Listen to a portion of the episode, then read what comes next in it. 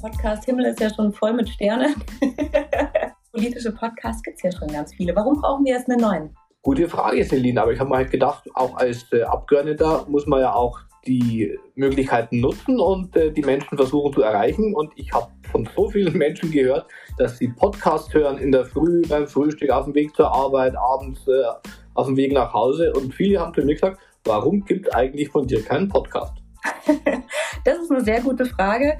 Ähm, lass uns doch die Leute einfach ein Stück weit mitnehmen äh, durch deinen Alltag, durch Fragestellungen, die dich in deinem Leben begleiten, äh, ein Stück weit hinter die Kulissen des Bayerischen Landtags zu blicken, um dann ähm, äh, gezielt auch mal einzelne Themen anzuschauen.